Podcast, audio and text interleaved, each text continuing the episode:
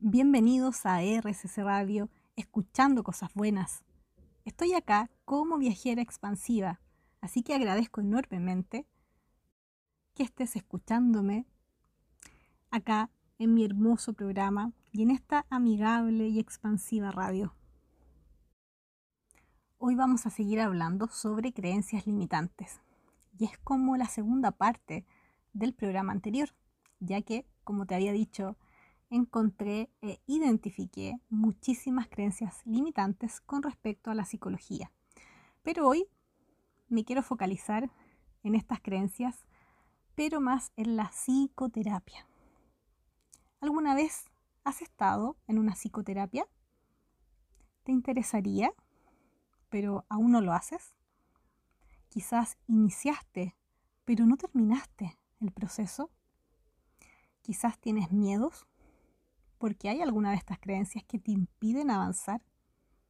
Quizás hay resistencias o hay bloqueos que te impiden sentirte mejor, porque en el fondo sabes que una psicoterapia podría beneficiarte.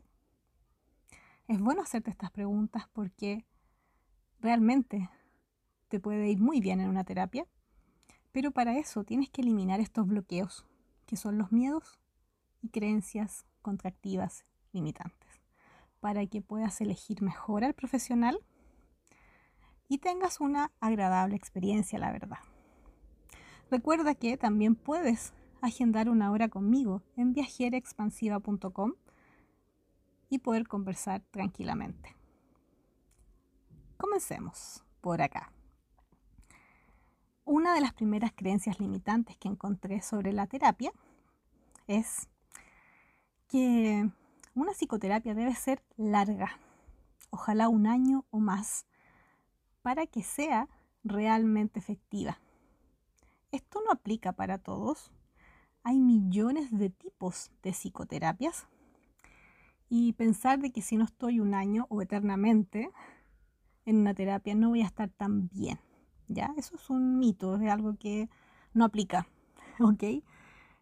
Hay terapias que pueden ser muchísimo más breves y más efectivas que una terapia eterna. ¿Ya? Así que te dejo pensando con esto. Mira bien lo que te estoy diciendo. ¿Qué más? Una sesión o terapia es cara. Vale dinero que no tengo, no quiero pagar. Eh, lo que es caro no es una percepción subjetiva. Ya depende mucho de tus ingresos, de tus gastos y de tus millones de creencias limitantes con el dinero. Y ese es un mundo aparte, ¿ya? Eso es con respecto a lo que es caro o no. Y, y en el fondo tú tienes que entender que si no puedes o no quieres pagar por una terapia, hay instituciones y programas que te brindan terapia gratuita.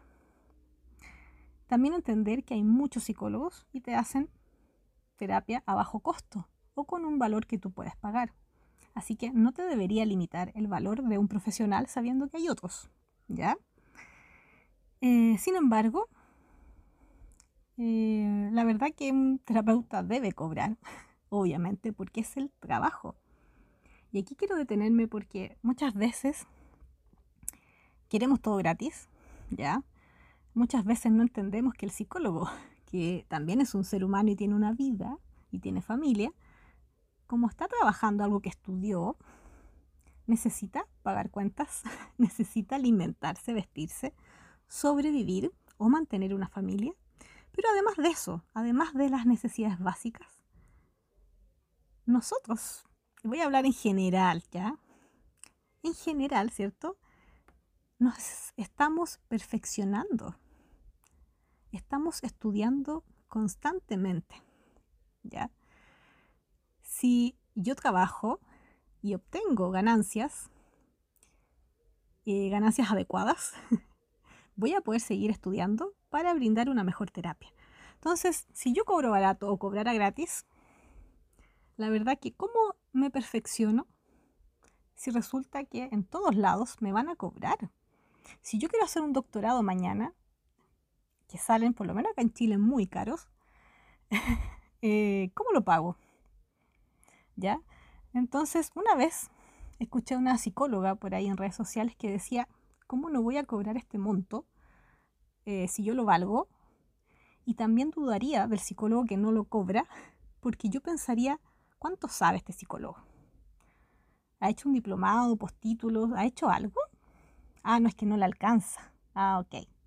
¿Cierto? Es el análisis que hacía de ella y la verdad que no me pareció tan descabellado. Sé que no aplica para todo el mundo, pero para la mayoría yo creo que sí. Eh, y otra cosa, no sobreestimemos, o sea, no, pensemos que eh, no normalicemos que la salud mental no cuenta, que la terapia no vale, porque no es así.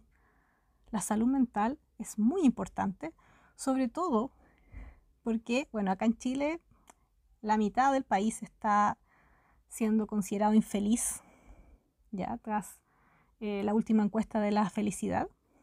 Argentina también eh, están en un ranking eh, mucho más complejo que Chile incluso, pero también es como la mitad del país se consideran infelices. Entonces, valoremos una buena psicoterapia, porque es para nosotros mismos. Y somos importantes, ¿o no? Entonces, sígueme escuchando en el siguiente bloque, acá en RSS Radio. Escucha cosas buenas. Y seguimos conectados acá desde Santiago de Chile para Argentina y el mundo. Te mando un enorme abrazo, todo mi cariño, toda mi gratitud. En realidad siempre quedo corta con palabras para poder decirte lo importante que eres, lo valioso que eres, de que cuando rompes con alguna creencia limitante, tu vida se transforma. Es algo mágico realmente. Es algo que de verdad me cuesta explicar porque va más allá de que suene lógico o no. Va más allá eh, de lo que debieses pensar o no. Sino que ya estamos hablando de que cuando cambias una creencia, tu realidad hacia afuera, los átomos y todo lo que significa fuera de ti, se modifican. Y todo se vuelve más fluido y más amigable. Así que hasta ahora, ¿qué te ha parecido las primeras creencias limitantes sobre lo que es una psicoterapia? También lo podemos ampliar sobre cualquier terapia o algún tratamiento, no sé, médico dental, también, ¿por qué no? Ya, lo que pasa es que como yo soy psicóloga, te estoy hablando desde mi profesión, ¿cierto? Me es más fácil ya hablarte de primera persona y con los millones de terapeutas y psicólogos que me relaciono y que he conocido en mi vida. Por eso puedo hacer esto. Así que espero que te ayude. Hay una creencia limitante que es la siguiente. Dicen algunas personas, una psicoterapia gratuita es poco efectiva o te atenderá alguien no experto. Esto lo he visto en memes, lo he visto en videos para generar risas, ya como que es chistoso, como que nunca te atiendas con alguien que no te cobra, porque quiere decir que es pésimo. Eso es una creencia limitante porque hay gente que te puede atender, atender gratuitamente y ser un experto, ser genial como psicólogo, ¿ya? Pero si no le das una oportunidad y crees que no te va a servir, em, entonces no vayas, entonces no realices esa terapia. Por otro lado, eh, yo he trabajado 13 años, o sea, toda mi vida laboral, en programas eh, de gobierno, en programas públicos o instituciones públicas. ¿Qué quiere decir esto acá en Chile? Que las personas no pagan nada por atenderse con un psicólogo y recibir alguna orientación, terapia, ya cualquier servicio, no pagan. Por lo tanto, yo podría decir a estas millones de personas que he atendido ellos no han pagado nada. Les ha salido una terapia gratuita. Y no por eso ha sido negativa. No por eso yo me voy a considerar una pésima profesional cuando creo que realmente soy muy buena en lo que hago. ¿Y por qué te digo esto también? Porque si tú eres un psicólogo, un colega, deberías, ¿cierto?, aplaudirte por todo lo que has estudiado y amarte también por eso. ¿ya? Por eso estoy diciendo más que nada esto. Pero uno sabe cómo vale como profesional. Y la verdad que mi trabajo yo lo hago con amor, con dedicación, empoderando a las personas y jamás mirarlas como víctimas o como que les faltan herramientas o no está completa, no, para nada. ¿Ya? Así que eso quería aclarar por un lado. Entonces, todas las terapias gratuitas de psicólogos son malas, las enjuiciamos así. ¿Ya? Y también tú tienes que entender de que si tú te atiendes en un contexto público gratuito, no es que uno esté trabajando gratis.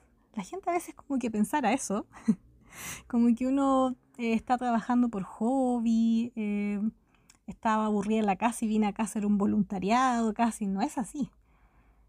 Son trabajos remunerados, pagados, y muchas veces pagados muy, muy bien. Pero te pagan las instituciones. Alguien está pagando para que tú te atiendas gratis. Eso es lo que yo creo que tienes que mirar. Te sale gratis porque alguien paga por ti. Y ante eso, gratitud, obviamente, y tomando ese servicio lo más respetuosamente posible.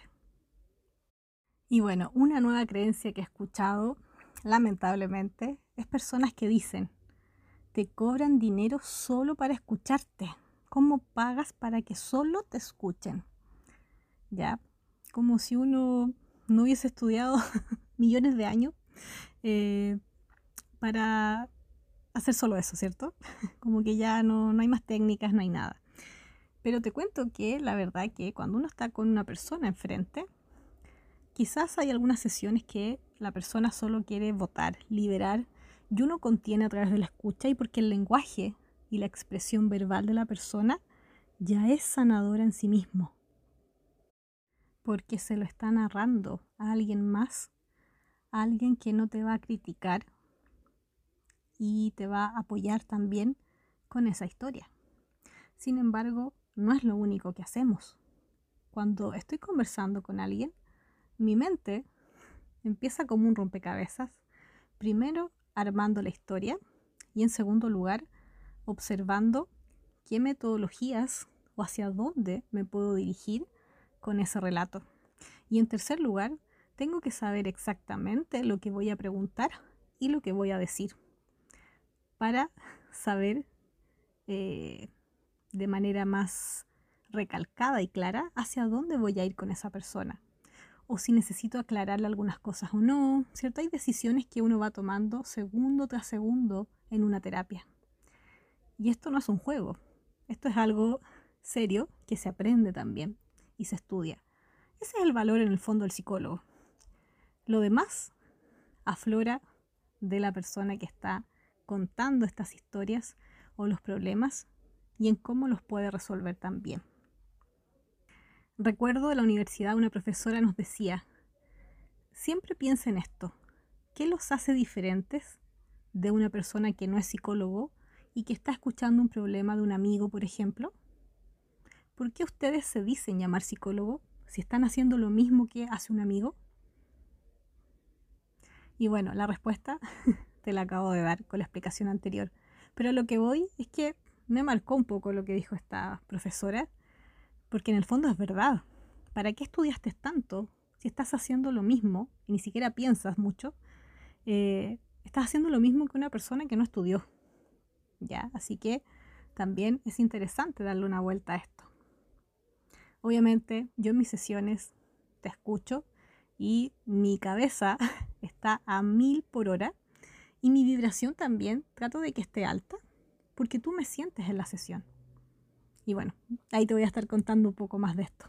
En el siguiente bloque, acá, junto a Viajera Expansiva en RSC Radio, escuchando cosas buenas.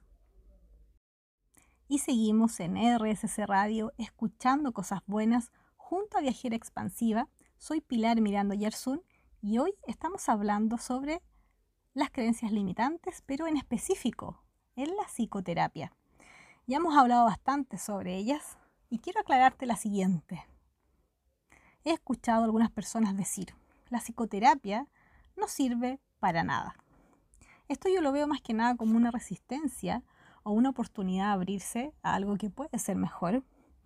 O quizás han tenido malas experiencias. ¿Por qué no? ¿Cierto?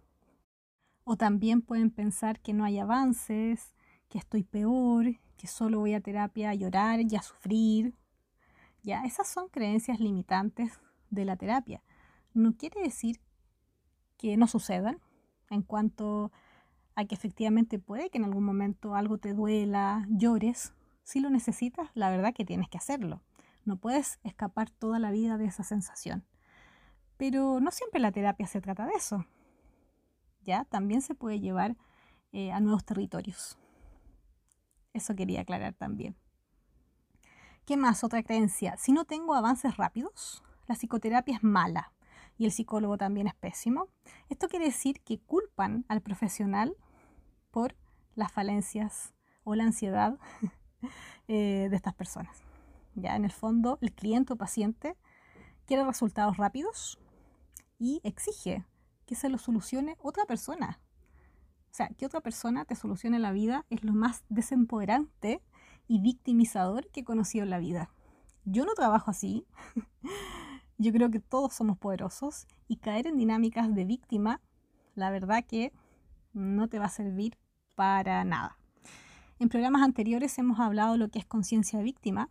Si no sabes, búscalo y escúchalo, porque es tan importante saber esto que eh, si no entiendes tipo de conciencia que tienes, vas a estar limitándote muchas más experiencias. También me pasó mucho eh, al atender a algunos niños, más que nada años atrás, no, es algo tan reciente, que se entiende, ¿cierto? Los niños reciben una crianza de los adultos que los cuidan. Esa crianza a veces no ha sido muy adecuada o no hay muchos límites, ya quizás no ha sido tan perfecta, pero ha generado problemas en ciertos niños. Entonces los adultos un poco angustiados, obviamente, ¿cierto? Llevan a estos niños a terapia, pero luego se le activan nuevos códigos y programas limitantes hacia la figura del psicólogo. Se enojan si no hay cambios en el niño, se molestan, se llenan de rabia y hasta pueden retirar al niño de la terapia. Eso a mí me parece brutal, terrible, porque ¿quién le dio la educación primero a esos niños? Ya, no fue el psicólogo. Yo creo que ahí allá, siempre hay que mirar un poco más. ¿Qué está pasando? ¿Por qué me da tanta rabia que veo a un niño que no tiene los cambios que yo deseo? ¿Será que estoy confundiendo la terapia? creo que se trata de mí y no es de mí. ¿Será que eh, mi hijo o hija, no sé, avanza más lento? ¿Será que lo sobreexijo? ¿Será que no quiero estar en terapia porque el psicólogo también habla conmigo y yo no quiero hablar con nadie? No sé, pueden ser miles de argumentos, pero a lo que voy, en general, ya, este es un ejemplo, em, no puedo responsabilizar a otra persona sobre aspectos de mi vida, de lo que yo he creado, y menos de niños, ¿cierto? De hijos, de sobrinos, de alguien que yo eh, esté acompañando en una terapia. Creo que hay que hacernos responsables también y abrir la comunicación, abrir estos canales de comunicación con el terapeuta, preguntar, ¿cierto? Ver en qué va. Eso. Ya, así que recuerden que como manifestadores de nuestra realidad, somos totalmente responsables de todo lo que creamos, momento tras momento, y de lo que co-creamos con más personas. ¿Ya? ¡Wow! ¿Qué más? La psicoterapia es para los locos, ¿cierto? Ya, esto es típico, que lo dicen, no estoy loco, ¿cómo voy a ir al psicólogo? Resulta que alguien que es tímido puede estar en terapia. Alguien que quiere, no sé, ganarse la lotería y se frustra porque no lo logra, puede ir a terapia. Alguien que se aburrió de la vida, puede ir a terapia, no sé. El tema da igual. La cosa es que para ti quizás sea un problema. Pero yo creo que eso ya se dice, pero ya está como más trabajado, me imagino, que la terapia no es solo para los catalogados como locos, ¿ya? También que la psicoterapia es para los débiles. Ay, no te la pudiste solo, estás en terapia, qué pena. ¿Ya? También quizás has escuchado estos comentarios. O a ti mismo, ¿cómo no lo pude resolver solo? Qué mal persona soy que no lo puedo hacer solo. Ojo con eso. Necesitamos a veces apoyo. ¿Ya? ¿Qué más? Ir a psicoterapias para que te den consejos. y obviamente de que el, profesional resuelva todos tus problemas y tu vida, ojalá, ¿ya? me da mucha risa porque esto es imposible, ¿ya? Pero se da mucho el tema, me ha tocado bastante que me dicen al final de una sesión, ¿qué hago? Como si yo supiera, ¿cierto? ¿Quién me aconseja? ¿Ya? Es que yo vine acá a recibir consejos. Y yo, respiro profundo y les digo, eh, ¿cómo explicarle que una terapia no es solo esto? ¿Ya? Y con harta paciencia y harto amor, y que la gente lo sabe, aunque se molesten, ¿cierto? Si no les doy el consejo y el consejo que ellos quieren escuchar, em, les explico un poco, ¿ya? La verdad que la terapia no es para dar consejos. Si alguien me acorrala por ahí y me da un poco de pena quizá una persona, me refiero a alguien adulto mayor o alguien que no entiende algunas cosas tan claras y que tiene más programas, ya, más programas todavía mentales de creencias. Yo con compasión y con amor eh, le doy consejos, pero sé que no los va a hacer probablemente. Esa es la desventaja de dar consejos, que no se cumplen. Eh, o si se cumplen, no difícil que se creen como un hábito en las personas. ¿ya? Por eso no, no, me gusta la palabra consejos. Uno puede orientar, dar sugerencias, pero entendiendo que no son obligatorias tampoco. ¿Ya? Así que no me pidan consejos. ¿Ya? Eh, ¿Qué más? Ir a psicoterapia solo para desahogarte y que te escuchen. Por un lado, como yo les decía antes, perfecto, ¿cierto? Si alguien quiere llorar o alguien está en un duelo, obviamente que busca más contención, más que analizar su vida. Porque las primeras eh, partes de un duelo o momentos, eh, hay más dolor. Y el dolor, para sanar, hay que conectar con él. Y en la terapia yo lo potencio, ¿ya? Para poder ir sanando. Pero igual llega un momento donde ya como que nos regulamos un poco más, ¿cierto? y ya queremos conversar más cosas. Ahí recién me meto y abarco otros temas. Pero no es solo eso, ¿cierto? No es solo desahogarse. ¿ya? Eh, hay personas que pueden estar más de una hora conversando y no escuchan al psicólogo. ¿Ya? Y pasa harto, de repente como que yo quería decir algo importante, ah, y la otra persona, o sea, ni respiran. A mí me impacta porque no toman aire, ya no sé, pero a la vez igual entiendo, ya igual entiendo que a veces queremos hablar tanto que no queremos pausas, ¿ya? Entonces, una o dos veces yo lo tolero, pero después ya hay que empezar a trabajar, ¿cierto? Y hay que escuchar al psicólogo en algún momento. Ya, pero eso sí, se ha, pasado también. Ya no, no es bueno ni malo, pero ha pasado. Una nueva creencia es mejor hablar con un amigo que un psicólogo. Ya dijimos que el psicólogo eh, por algo estudió y lo que tenemos en nuestra mente es diferente. Sin embargo, a veces los amigos contienen bastante bien, pero no es una terapia. Así que, uff, respiremos, conectemos con esta información, cómo te sientes, ¿Has podido mirar si tienes algún tipo de estas creencias? ¿Las has escuchado por ahí? ¿Estás en terapia? Esto te va a servir muchísimo entonces si es que tu respuesta es sí. ¿Quieres ir a terapia pero te da miedo? Sígueme escuchando entonces acá en RCC Radio. Escucha cosas buenas. ¿Y cómo estás? ¿Cómo te sientes el día de hoy? ¿Tienes algún amigo terapeuta? Voy a decir terapeuta porque puede ser de cualquier profesión. ¿Conoces a personas que trabajan interviniendo con personas? ¿Estás en terapia? ¿Has ido o todavía no te decides? ¿Has tenido excelentes experiencias quizás con algún terapeuta? ¿O por el contrario, momentos muy difíciles o donde saliste corriendo de una terapia porque no te gustó algo? Miremos, miremos qué creencias pueden haber que hayan perjudicado quizás esto. Ojo que todas estas creencias limitantes que a modo de ejemplo estoy nombrando no aplican al mil por ciento a miles de personas, ¿ya? Es lo que yo he visto, es lo que yo he analizado, es lo que me han dicho colegas también. en todos estos pacientes y personas que he atendido, que han sido miles. Y lo que he leído también, obviamente. ¿Ya? Pero se entiende que hay excepciones. Ahora, me encantaría, ojalá saber de que tú no has tenido ninguna de estas creencias o las que voy a continuar leyéndote y contándote. Pero si las tienes, ojalá me escuches y entiendas de que las creencias se modifican, son flexibles. Que cuando rompes una creencia limitante, te expandes y todo mejora. Todo mejora. Así que espero que hayas ido viendo qué creencias te identifican más con respecto a una terapia o no. Tengo una nueva creencia aquí. Los psicólogos te deben decir cosas inteligentes si les estás pagando o si son tan sabios, ¿cierto? Hay personas que se imaginan ir a una terapia significa llegar a la luz, ya ser iluminados.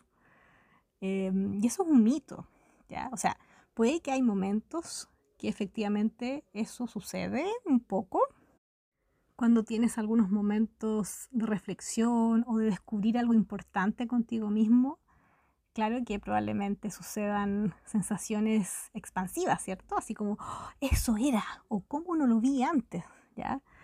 Em, que a veces se les llama como eureka, ¿cierto? Momentos eureka donde, ah, descubrí esto en mí. Claro que puede pasar, pero no siempre sucede.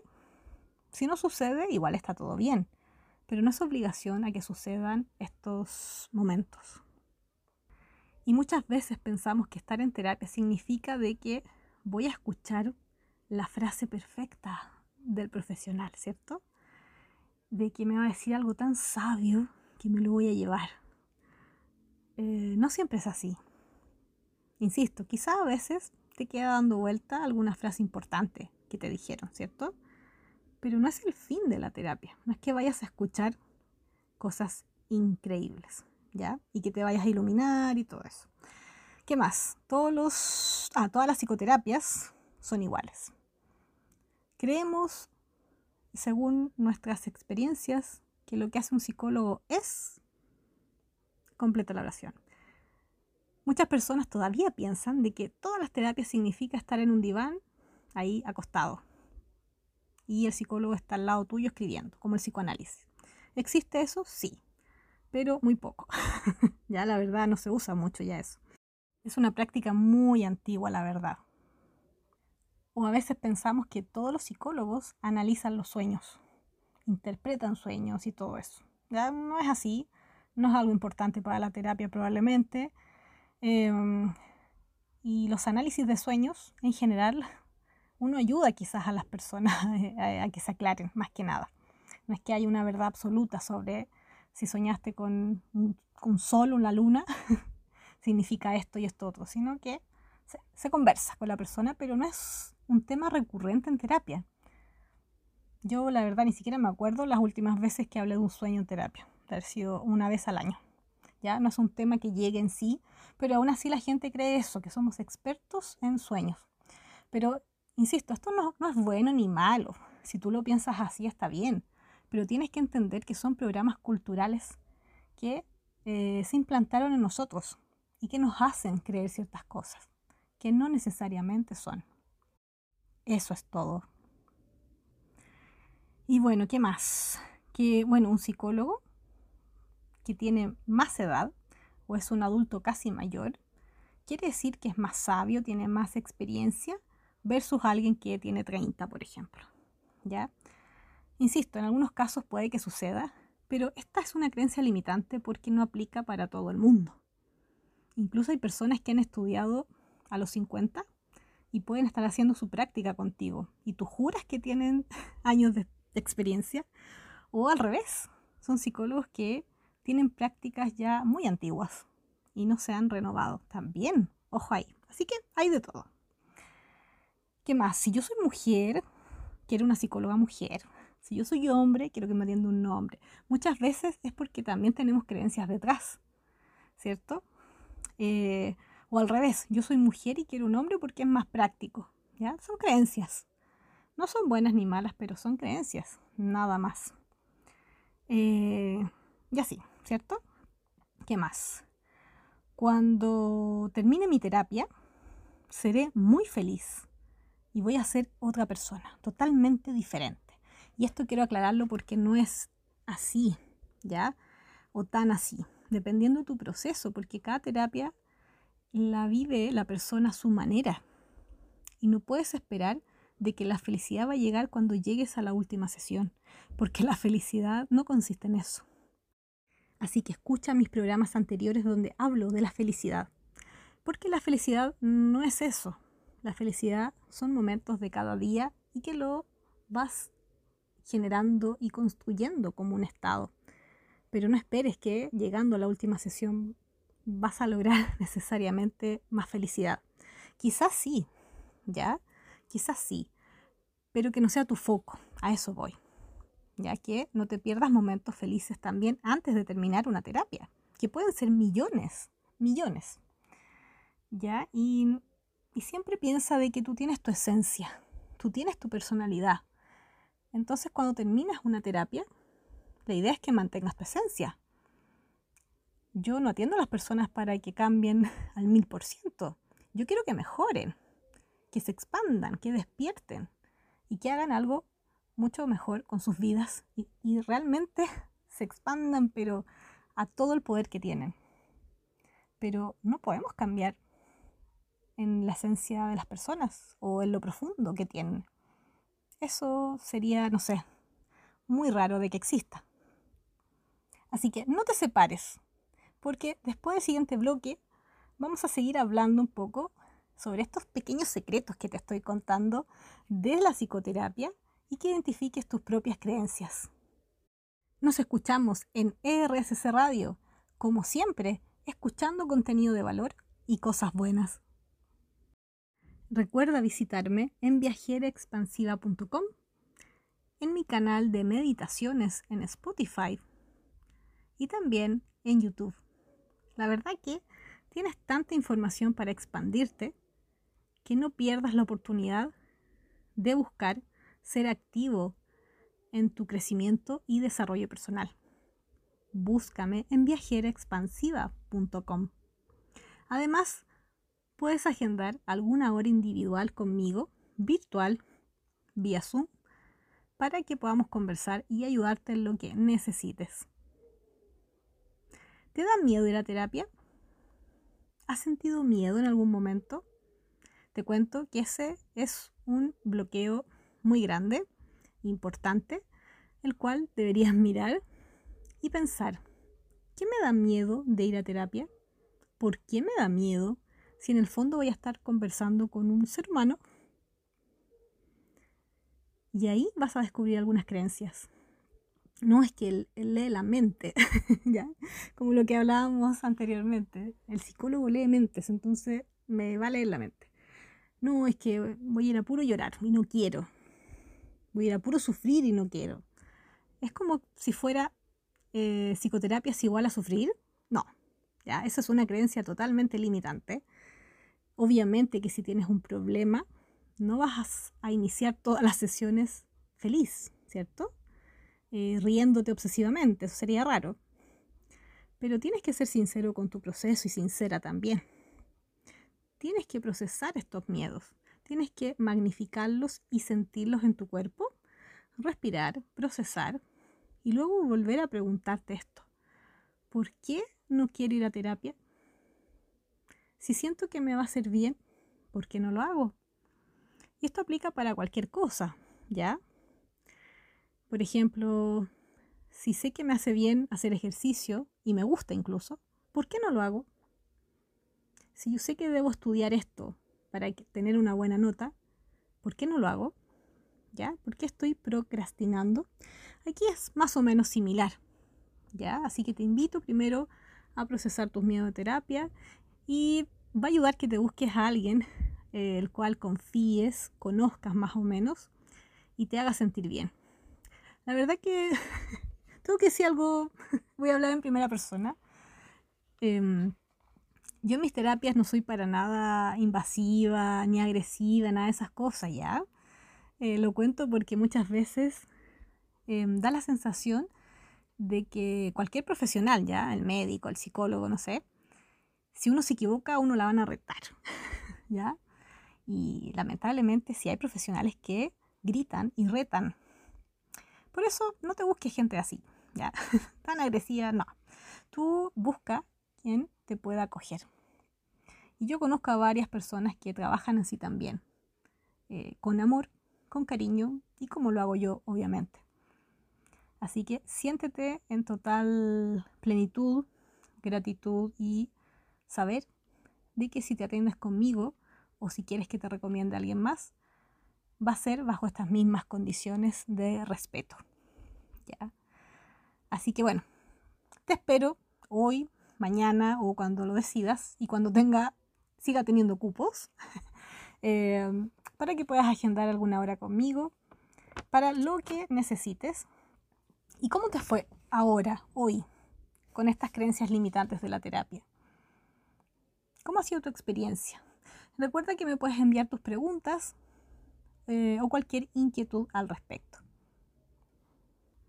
Y quiero también contarte algunos de mis pequeños secretos personales como terapeuta, que no sé si los has leído por ahí, me parece que por ahí los publiqué en algún momento, pero te los voy a, a contar, de que cuando yo atiendo a las personas, converso con ellas, y me empiezo a vincular, porque en realidad el vínculo también es bien importante dentro de una terapia. La empatía también es algo que me sale innato. Sé que eh, ya aprendí que es una habilidad importante. Yo pensé que todos la teníamos, pero no es así. ya me enseñaron que es una habilidad que algunos psicólogos solamente parece que tenemos, o personas, seres humanos que tenemos. Y quiero contarte lo siguiente. Ahora tengo incluso algunos recuerdos de haberme emocionado hasta las lágrimas por algunas personas, por sus logros, por todo lo que lograron en la vida. Pero estas personas jamás lo supieron, jamás eh, lo llegaron a saber. Eso ocurría post sesión, ¿ya? Eso quiere decir que yo también me emociono, también eh, quedo feliz con los logros de las personas. ¿Qué más? He tenido lágrimas de felicidad por ti, por las personas que atiendo, por los logros y la constancia. Sobre todo las personas que son disciplinadas y motivadas con su propia salud mental, porque eso es amor propio. Y me encanta. Amo eso realmente. Lágrimas también porque nunca más te vi. Sí, eh, a ti o a alguna persona que atendí, pensé que íbamos bien y lo di todo en la terapia, pero nunca más te vi, por muchos motivos quizás. Lágrimas porque falleciste. Eh, hasta el momento, eh, de las personas que he atendido, han fallecido muy pocas, pero las recuerdo, ¿ya? Las recuerdo muy, muy intensamente. Lágrimas de orgullo, de amor también, como les estaba contando. ¿Qué más? A veces también recuerdo cosas cuando estamos conversando. A veces tus historias me hacen recordar las mías. Son bastante similares. A veces te lo comento, pero a veces no. Depende, ¿cierto? Depende del contexto. Pero me hacen más sentido y puedo empatizar mejor cuando son similares a veces, porque me es más fácil imaginarlas también. ¿Ya? Y vamos a hacer una pausa y en el siguiente bloque te voy a contar los siguientes secretos de la psicoterapia que me han sucedido para que sepas más o menos cómo interactúo y trabajo. Sígueme escuchando en RSC Radio ¿Qué te han parecido mis secretos de la psicoterapia? Y hay algo que me he dado cuenta, te lo voy a comentar ahora.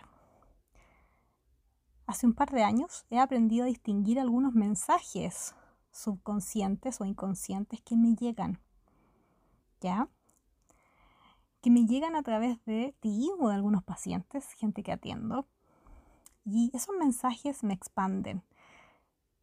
No sé cómo explicar esto, pero es algo que me ha dado vuelta y que estoy estudiando eh, para mí misma, que a veces estoy pasando por alguna situación, no necesariamente algo grave, ¿ya? Solo por una situación, y tú sin saberlo,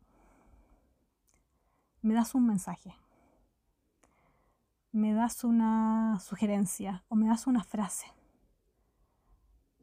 ¿Ya? Estas son frases entre líneas. Mientras yo te hago la terapia y seguimos funcionando muy bien y estoy a full con eso, también presto atención hoy en día a mi inconsciente. Así que gracias por esos mensajes y a la vez yo sé que te llegan mis mensajes inconscientes hacia ti. Y ahí estamos hablando también en temas energéticos. Recibo y también sé que tú recibes otro tipo de mensajes. Eh, ¿Qué más? Agradezco mucho cuando me haces reír.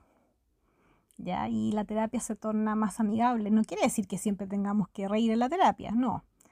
Pero lo agradezco. Solo eso quería decir. Gracias. Eh, siento mucho amor en lo que hago cuando me cuentas tus historias.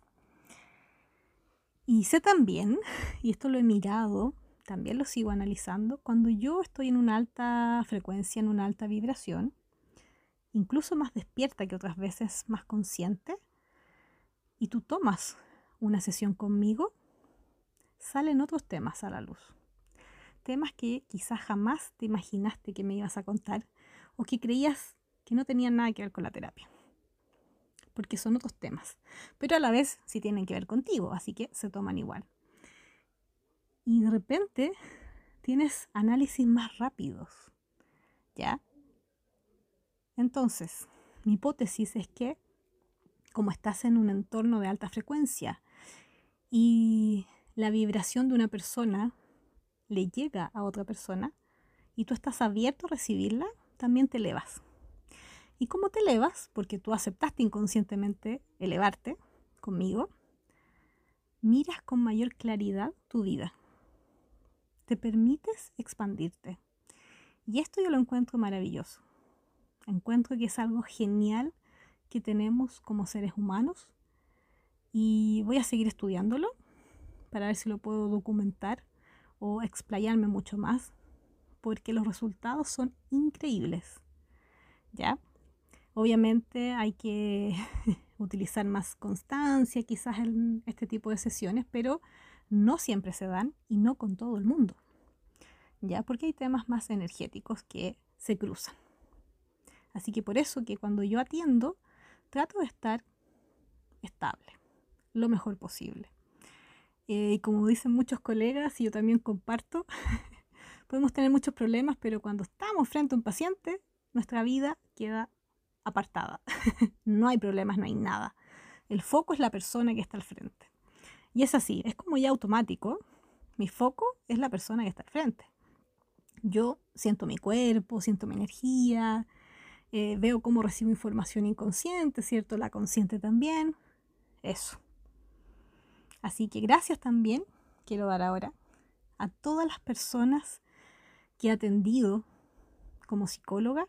De verdad te agradezco muchísimo, sobre todo en mis inicios, cuando era más joven aún, eh, porque sé que hay prejuicios por ahí, de que no te puede atender alguien tan joven. Gracias por confiar Espero haberte ayudado y que tú te hayas ayudado lo suficiente. Y si faltó un poco, bueno, puedes continuar conmigo, con otras personas, tomar lo que aprendiste, trabajarlo también tú. Eh, así que gracias por esa confianza, gracias porque con algunas personas aún mantenemos contactos, aún incluso me están siguiendo en redes sociales cuando no me conocieron por ahí eh, han participado en mis talleres, en mis cursos, aún cuando no me conocían o no sabían que yo hacía esto, porque no lo cuento a todo el mundo. Gracias. Gracias por seguirme, gracias por, por todo, por toda la conexión que hoy en día tenemos. Tengo un amor infinito y conecto con el tuyo también. Te deseo siempre, siempre lo mejor. Y para finalizar, he sacado una carta para ti. Esta carta se llama Relaciones, tú con un otro. Y calza justo, ¿cierto? con las relaciones que formamos con un terapeuta. Y bueno, también lo puedes ampliar a más personas, obviamente. Escúchame a continuación el mensaje para ti. Las relaciones son una parte fundamental en nuestra experiencia de ser humanos. Llevamos una relación con todo lo que nos rodea, desde la relación que tenemos con nuestra familia, amigos, desconocidos, hasta con nosotros mismos. Esta carta puede que esté apareciendo ahora en tu vida por dos motivos. Primero, para pedirte que revises tu relación contigo mismo, pregúntate, ¿me quiero? ¿Me doy tiempo para atender mis necesidades y hacer lo que amo? Y segundo, para que revises tus relaciones con los demás. Observa qué personas te nutren o las personas a las cuales sientes que son dañinas. ¿Te sientes expansivo o contractivo con esa persona?